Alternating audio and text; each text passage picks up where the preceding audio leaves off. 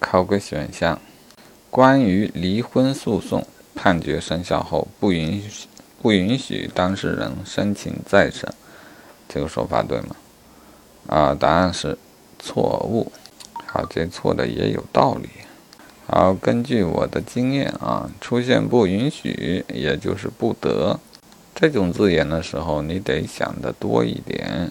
好，请参考《民事诉讼法》二百零二条的规定。当事人对已经发生法律效力的解除婚姻关系的判决调解书，不得申请再审。好，此处用的是“不得申请”啊，也就是说的很硬喽，啊，意味着排除了一切例外的情况。但是本题中所说的是关于离婚诉讼不得再审，那就要搞清楚。所谓的关于离婚诉讼与本条的已发生法律效法律效力的解除婚姻关系的判决调解书，是否是同样的概念？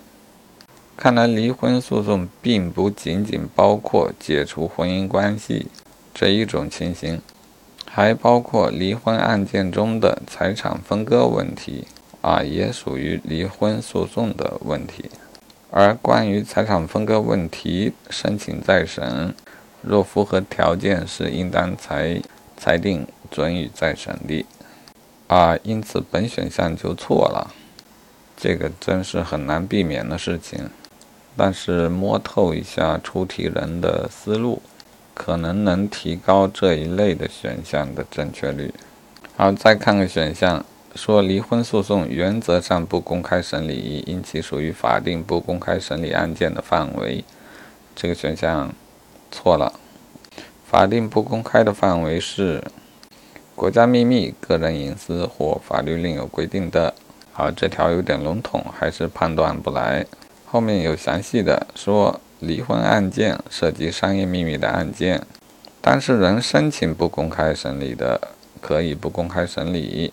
好，可见离婚与商业秘密是一申请不公开的，原则上还是公开的。啊，由此也可以看出啊，离婚的案件不认为属于涉及个人隐私，